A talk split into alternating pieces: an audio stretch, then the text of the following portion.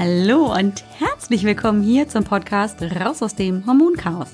Mein Name ist Alex Broll, ich bin Heilpraktikerin, Coach und vor allem Hormonexpertin. Es ist so schön, dass du heute hier bist, dass du eingeschaltet hast und wir wieder ein wenig Zeit miteinander verbringen können. Komm, lass uns gemeinsam schauen, wie du deine Gesundheit wieder selbst in die Hand nehmen kannst, ganz besonders, wenn deine Hormone aus dem Gleichgewicht geraten sind.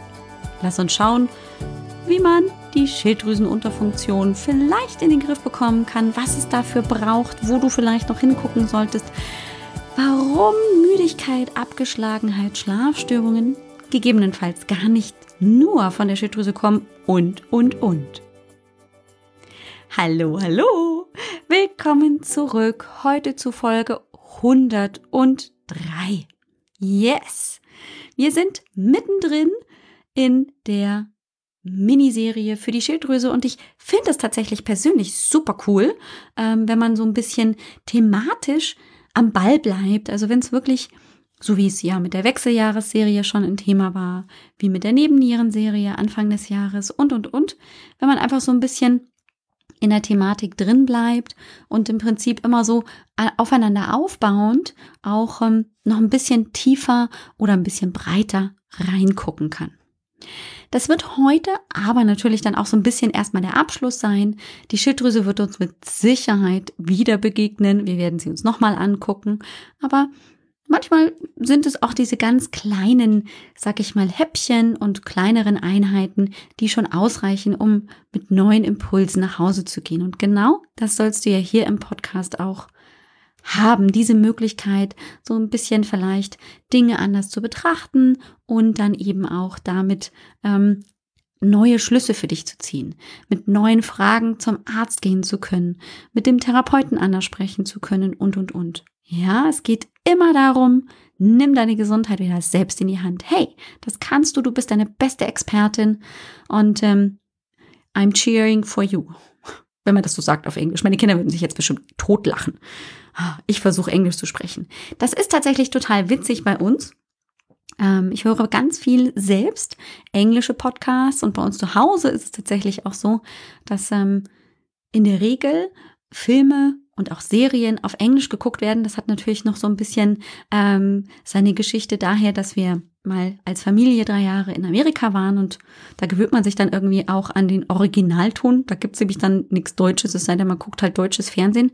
Das war dann irgendwie halt oft nicht ganz so möglich. Also hm, lernt man dann halt auch mit der Sprache umzugehen. Und das Spannende ist tatsächlich, ich kann tatsächlich super gut Englisch verstehen, aber wenn ich selber sprechen soll, hört sich das in meinen Ohren erstens wieder total hakelig an. Also ich bin total eingerostet ähm, und man hört natürlich immer meinen englischen Akzent, äh, meinen deutschen Akzent. Schön wäre es, wenn Englisch wäre. Meine Kinder hingegen, die sind ja damals auch in die englische Schule gegangen und ähm, die haben keinen Akzent und die lachen sich immer ein bisschen lustig ähm, über mich, ähm, wenn ich anfange und versuche Englisch zu sprechen. Aber da kann man ja auch denken, naja, dann ist das so, dann lacht, ich freue mich mit euch. Kleine Seitnotiz am Rande. Aber so kommt das tatsächlich, dass ich zum Beispiel auch ähm, gerne eben hier auch im Podcast zum Beispiel mal von meiner ähm, Lieblingscoach Brooke Steele äh, erzähle, die mit ihrem ähm, Podcast The Life Coach School ähm, sich in mein Herz gearbeitet und das erobert hat ähm, und auch andere Podcasts natürlich auch in der englischen Sprache oft sehr ergänzend sind. Aber manchmal hat man da als ähm, Deutscher mit Schulenglisch halt so seine Schwierigkeiten.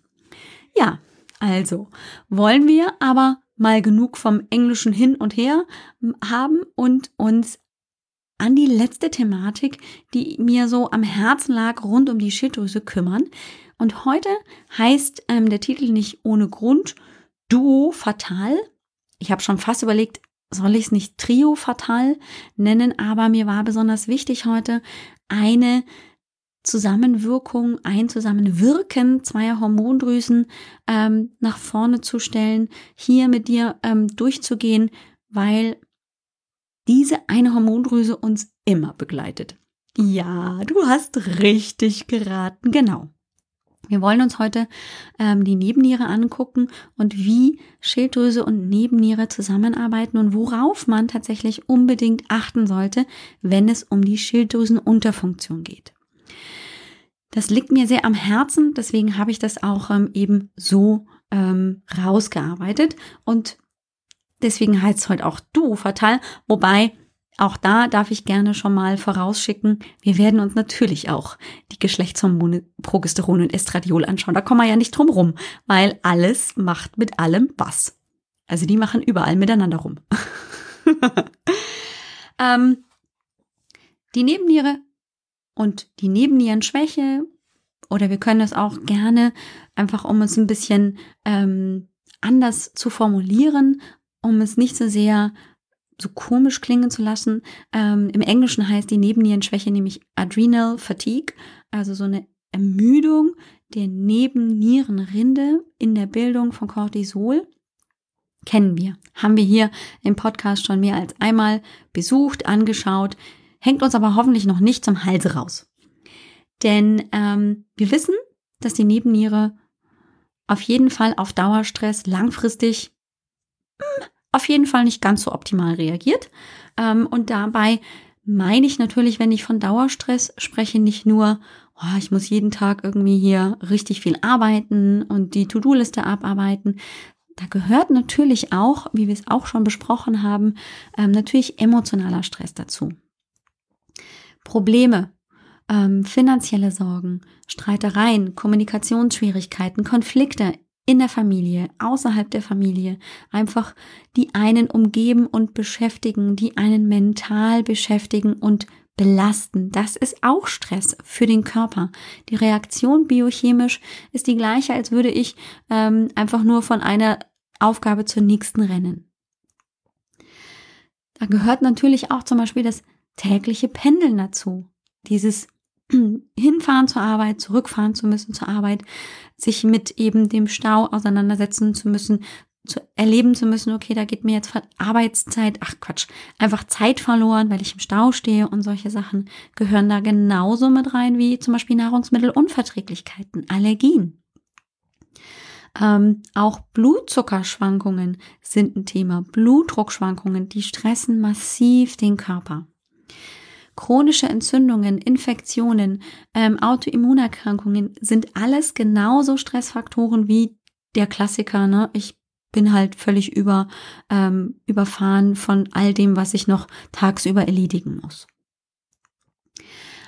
Was dann tatsächlich im Körper passiert, ist, dass ähm, natürlich unser äh, Steuerungssystem ganz besonders Hypophyse oder darüber auch der Hypothalamus ähm, anfangen auch zu reagieren.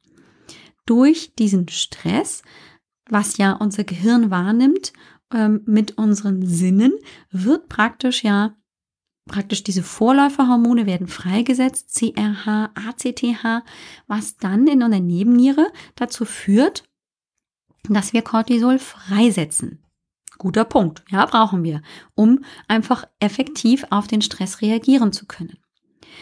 Wenn aber viel Cortisol in meinem Blut ist, braucht es irgendwann ja schon etwas, was praktisch ähm, signalisiert, hey, mach mal weniger. Weil wenn immer nur durch diesen Stress ähm, eben die Meldung von Hypothalamus und Hypophyse Richtung Nebenniere kommt, wir brauchen Cortisol, Cortisol, Cortisol, passiert nämlich Folgendes, dass irgendwann halt kein Cortisol mehr zur Verfügung steht. Das heißt, der Körper hat sich ein bisschen selber geholfen und mit dem Anstieg von Cortisol ist praktisch eine negative Feedback-Schleife entstanden, die dann ähm, erstmal dem System sagt, hey, es ist genügend Cortisol da, ähm, schraub mal hier die Bildung von ähm, den Releasing-Hormon, also die, die das dann praktisch ähm, initiieren, dass Cortisol gebildet wird, die schrauben das runter. Das macht total Sinn. Ähm, jetzt ist es allerdings so, dass eben durch diese Aktivierung oder beziehungsweise dieses Runterschrauben der Aktivität von Hypothalamus und Hypophyse, also diesen Steuerungselementen in unserem Gehirn, nicht nur diese Releasing-Hormone zurückgehen in Richtung Nebennierenrinde, sondern dass auch blöderweise die Schilddrüse betreffen kann, weil auch die hat ja ihr Releasing-Hormon ähm, aus, dem, aus der Hypophyse und dem Hypothalamus, TRH und TSH. Und wenn jetzt also praktisch so generalisiert der Hypophyse gesagt wird, hey Hypophyse, mach mal nicht so viel, ähm, geh mal in Kurzarbeit, dann hat das nicht nur Folgen auf eben das ACTH, sondern auch auf das TSH.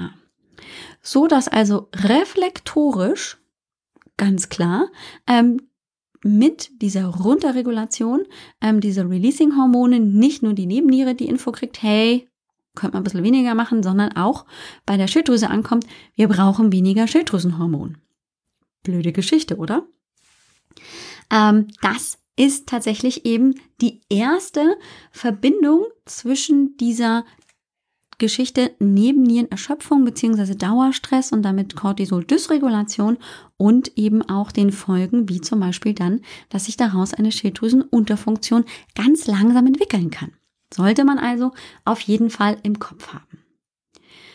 Der nächste Punkt, den wir auch, und gerade in der Forschung ist das noch ein großer Punkt, wo man noch genauer hingucken möchte, den wir aber ähm, auf jeden Fall auf dem Schirm haben sollten, ist das Thema ähm, durch Dauerstress ist die Gefahr, eben Entzündungen zu entwickeln, sehr viel größer. Denn mit Dauerstress werden sogenannte Zytokine in unserem Körper freigesetzt. Das sind entzündungsfördernde Stoffe, ähm, die ähm, dann tatsächlich dazu führen, dass das Immunsystem überreagiert. Also dass Entzündung nochmal angefeuert und unterstützt wird. Jetzt ist das Problem, dass diese entzündungsfördernden Zytokine, die durch den Dauerstress praktisch vermehrt auftreten, dass die ebenfalls diese Regulation Hypothalamus, Hypophyse, Nebennierenrinde auch nochmal zusätzlich unterstützen. Das heißt, auch hier ist dann die Bildung von TSH, das ja potenziell in der Schilddrüse dazu führt, dass Schilddrüsenhormone gebildet werden. Viel TSH bedeutet also, es soll viel Schilddrüsenhormon gebildet werden, dass das auch runterreguliert wird. Und in der Folge weniger TSH bedeutet ähm, halt weniger Stimulation für die Schilddrüse, Schilddrüsenhormon zu bilden. Ja, und dann macht die Schilddrüse sich hübsch, setzt sich an den Strand, anstatt anständig zu arbeiten. Und noch ein blöder Punkt kommt hier leider äh, mit rein, denn diese Zytokine sind nicht nur ähm, eben ein Problem für diese ähm, Hypothalamus-Hypophysen-Regulation, sondern haben auch beziehungsweise machen auch ein Problem direkt ähm, bei der Umwandlung der Schilddrüsenhormone vom T4 ins T3. Wenn nämlich die Zytokine da ähm, rumschwimmen, passiert es, dass dieses Enzym, dass die Umwandlung von diesem Schilddrüsenhormon T4 in das T3 ähm, eigentlich leitet und vollzieht, dass das eben weniger effektiv arbeitet, so dass die Umwandlung in das ja sehr effektiv arbeitende T3 behindert ist. Hm, auch nicht schön. Das heißt dann, dass ich eben viel weniger T3 in meinem Körper zur Verfügung habe und das T4, das ja nicht so stoffwechselaktiv ist, zehnmal weniger aktiv als das T3, ähm, dann die Arbeit erledigt und das ist halt nicht so hilfreich. Das ist halt nicht so effektiv, genau im wahrsten Sinne des Wortes. Ja, und noch eine blöde Sache haben wir mit diesen blöden Zytokinen, also immer diesen entzündungsfördernden Stoffen im Körper, die Schilddrüsenhormonrezeptoren ähm, werden praktisch durch diese Zytokine ähm, weniger empfindlich. Die werden praktisch resistent. Das heißt, dass ähm, der Rezeptor und diese Resistenz ist uns ja schon mehrmals begegnet. Das ist halt eben so eine Regulationsmöglichkeit im Körper. Bedeutet dann, dass der Körper ähm, auf er braucht mehr vom Hormon, damit dann auch dieser Hormonrezeptor wirklich anfängt zu arbeiten, damit mit der Bindung des Hormons an den Rezeptor auch die Arbeit praktisch losgeht. Und das Zytokin macht praktisch diese Empfindlichkeit nochmal, reguliert es nochmal runter, so dass man sehr viel mehr Hormon am Rezeptor braucht, ähm, so dass halt nicht nur zwei kleine Hormönchen da an, am Rezeptor irgendwie fleißig ähm, andocken und dann sagt der Körper, ah oh ja, ja, klar, gar kein Problem. Ähm, ich nehme das Hormon und weiß jetzt, was ich zu tun habe. Nee, da müssen es vielleicht plötzlich 50 Hormönchen sein, die da vor dem Rezeptor hocken. Und dann sagt der Rezeptor, ah ja, ja, bei 50 ist okay, aber bei 49, da mache ich noch nix. Freunde, ich doch nicht. Also das ist auch ein ries riesiger Punkt, den ähm, wir nicht vergessen dürfen. Und das hat ja alles, was eben dann schon direkt auch mit unserem Dauerstress zu tun. Das bedeutet nämlich, ähm, durch den Dauerstress haben wir mehr Entzündungen im Körper, auch im Darmbereich zum Beispiel, wirkt sich das ja entzündungsmäßig aus und das hat dann wirklich über mehrere Stufen wirklich massive Auswirkungen auf die Funktionalität meiner Schilddrüse. Also, wir müssen da gegebenenfalls wirklich ähm, auch in größeren Bereichen denken, dass es eben auch immer um die Entzündungsregulation geht. Also auch das System einfach runter zu regulieren, damit diese Zytokine gar nicht mehr so in einem großen Ausmaß ähm, zum Beispiel meine Schilddrüse ähm, negativ beeinflussen. Jetzt haben wir mh, mm, manchmal ja dieses Problem, dass, wie ich es gerade schon gesagt habe, der Darm durch diese ähm, Dauerstressbelastung ähm, in die Knie geht, dass es zu sogenannten Darmdysbiosen kommt, dass die Darmbakterien nicht gut verteilt sind, dass es einfach, dass die nicht gut versorgt werden, die Darmbakterien, dass es da einfach auch zu Entzündungsherden kommt. Wenn der Darm also nicht gut arbeitet, haben wir häufig Probleme mit der Entgiftung und das bedeutet aber natürlich auch, dass zum Beispiel die Entgiftung und Ausleitung von alten verbrauchten anderen Hormonen, wie zum Beispiel dem Estradiol, nicht exakt und ideal funktioniert. Wenn ich jetzt aber über diese verminderte Entgiftung des Estradiols, also wieder reflektorisch, weil der Körper dann das eigentlich zu entsorgende Estradiol wieder recycelt, also eine Erhöhung meines Estradiolspiegels habe, führt das dann reflektorisch dazu, dass ähm, die ähm, Konzentration der bestimmten Taxis für die Schilddrüsenhormone, der sogenannten Schilddrüsenbindungsglobuline, ähm, nach oben geht. Und mit diesem Anstieg dieser Taxis, die ähm, immer gerne Schilddrüsenhormon einsteigen lassen und die dann praktisch da einsperren, nimmt aber die Anzahl dann der freien Hormone, die dann auch wirklich zur Verfügung stehen, um am Rezeptor auch anzudocken und dann die Arbeit zu tun, die nimmt total ab. Das heißt, der Körper ähm, hat dann damit weniger freies Schilddrüsenhormon zur Verfügung, was dann für ihn bedeutet, gibt halt nicht so viel. Die sitzen dann alle in ihren Taxis und fahren einfach nur quer durch die Gegend, durch unseren Körper und kommen und kommen da halt nicht raus, weil die eben an dieses Globulin gebunden sind und da einfach nicht rauskommen. Auch nicht gut, weil so eben nochmal ähm, diese Schilddrüsenunterfunktion praktisch noch äh, mehr unterstützt wird. Und wir haben ja auch im letzten Podcast gehört, dass ähm, Estradiol die Schilddrüsenwirkung hemmt. Und das ist genau der Grund, dass eben diese Menge an diesem Schilddrüsenhormon, ähm, an diesem Globulin nach oben geht. Das Taxi wird praktisch, also es werden praktisch mehr Taxis zur Verfügung gestellt, es können mehr Hormone einsteigen. Das machen die, äh, ohne dass sie wissen, was sie sich dann einkaufen. Ähm, und dann ist plötzlich von den freien Hormonen sehr viel weniger da. Auch blöd. Wollen wir auch nicht. Weil wir wollen alles, um unseren Stoffwechsel wieder zum Laufen zu bringen. Wir wissen, dass wir natürlich was gegen die Entzündung machen müssen und natürlich was auch gegen den Stress. Mit Nährstoffen können wir da arbeiten. Aber das sind natürlich nochmal wichtige Zusammenhänge ähm, und es ergibt sich dann oft nochmal ein ganz neues Bild, wenn man da mal hinguckt. Im Stress ist es so, dass ähm, auch bestimmte Enzyme, zum Beispiel ähm, das Enzym, das ähm, hier ganz besonders das T3 bildet, also dass nicht nur die Zytokine das Enzym hemmen, sondern dass einfach aufgrund des hohen Cortisolspiegels auch nochmal diese Enzyme weniger aktiv arbeiten und der Umbauprozess behindert ist. Ähm, ja, das sind alles Dinge, die es nicht hübsch machen.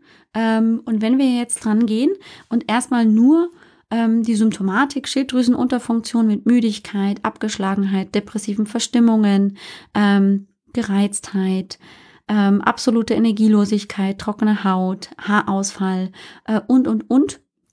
So betrachten und vielleicht auch beim Arzt eben dann die Schilddrüsenhormone und Werte untersuchen lassen. Und es kommt raus, ja, das ist auf jeden Fall in die Richtung Schilddrüsenunterfunktion. Und sie kriegen jetzt erstmal ein Schilddrüsenhormon bekommen, dann könnte man ja meinen, ja, tipptopp, ne? Wenn jetzt hier alles im Prinzip ja runterreguliert ist und ich dann also praktisch meine Hypophyse ähm, aus überliste und eben nicht mehr das TSH dafür verantwortlich ist, dass mein Schilddrüsenhormon gebildet wird, sondern ich das von außen zuführe, dann müsste doch alles gut sein.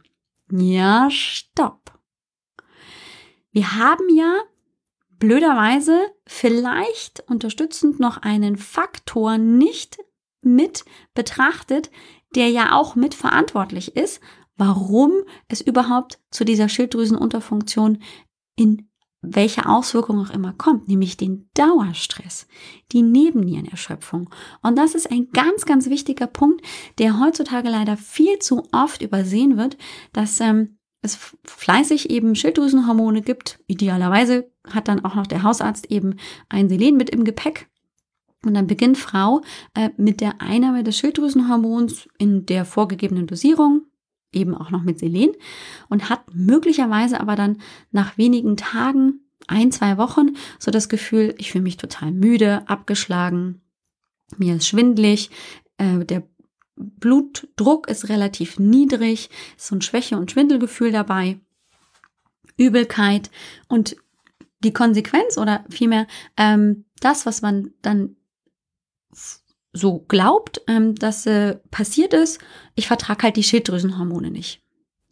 Was aber möglicherweise auch dahinter stecken kann, ist, dass durch die Einnahme dieser Schilddrüsenhormone, des L-Tyrox zum Beispiel, oder Eutyrox heißen alle ähnlich und sind alles eben diese T4 Schilddrüsenhormone, die dann eben im Körper umgewandelt werden müssen zu dem T3, dass die, weil ja hier ein Schilddrüsenhormon dazukommt, dazu führen, dass jetzt praktisch wiederum in einer negativen Feedbackschleife in meinem Gehirn, in dieser Hypothalamus-Hypophysen-Achse, ähm, wiederum die Bildung von ACTH, diesem Releasing-Hormon für Cortisol, angekurbelt wird. Aha. Was also dann in der Nebennierenrinde bedeutet, die Nebennierenrinde muss noch mehr Cortisol ausschütten. Jetzt wissen wir ja, dass bei einer Cortisol-Dysregulation das Cortisol eh schon Mangelware ist.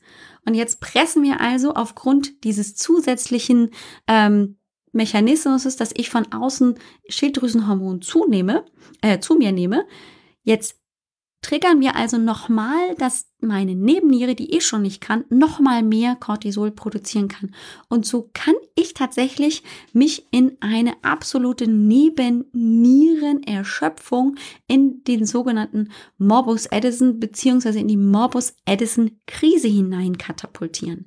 So dass also praktisch ich bis ins Letzte hier alles versuche rauszuziehen und dann meine Nebenniere gar kein Cortisol mehr produzieren kann.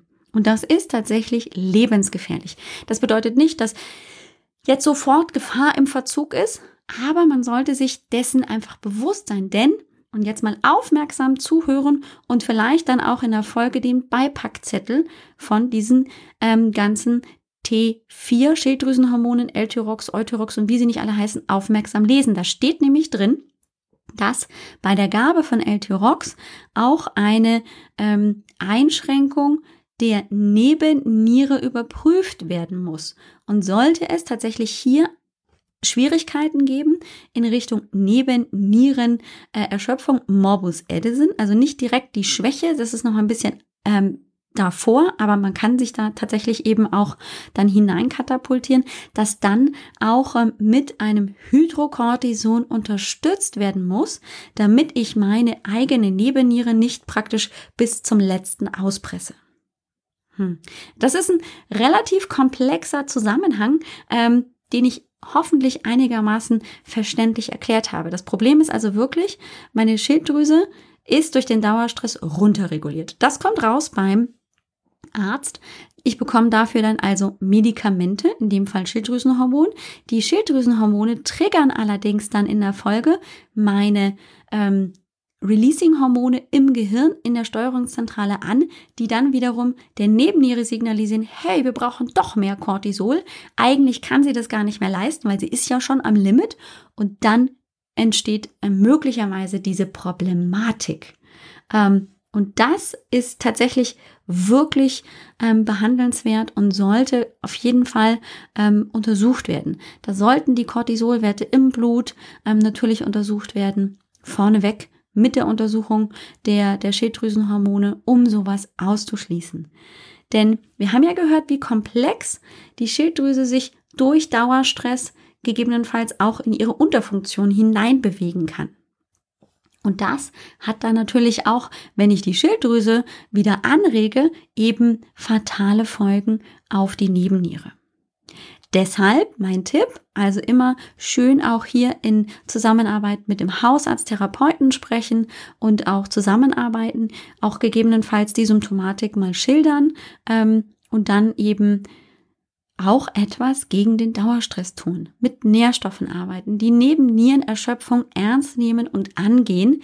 Denn dann ist es meistens so, wenn sich die Zytokine reduzieren, wenn die Nebenniere wirklich auch wieder anfängt, ähm, wieder für sich selber reguliert zu arbeiten und es nicht so gepresst ist von außen mit irgendwelchen Medikamenten, dann ist ja auch dieses feine System, wie sich die einzelnen Hormondrüsen gegenseitig verstärken oder eben auch ähm, vermindern in ihrer Aktivität sehr viel besser wieder zu regulieren, als anstatt eben an nur einem Punkt wie der Schilddrüsenunterfunktion, die diagnostiziert ist beim Arzt, ähm, sich zu konzentrieren, aber dann eben zum Beispiel ähm, den anderen Brennpunkt neben ihren Erschöpfung, Cortisol, Dysregulation nicht im Kopf zu haben.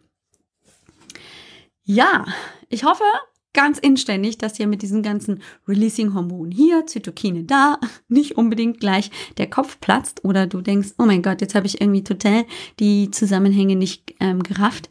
Ist kein Problem. Dann ähm, empfehle ich dir, hör gerne nochmal rein in die Podcast-Folge. Oder wenn es ganz schräg ist oder du sagst, ah, das interessiert mich aber, hm, könnte das vielleicht bei mir auch ein Thema sein, dann lade ich dich natürlich super gerne auch in die kostenlose Hormonsprechstunde ein. Da können wir nämlich auch über solche Thematiken natürlich sprechen.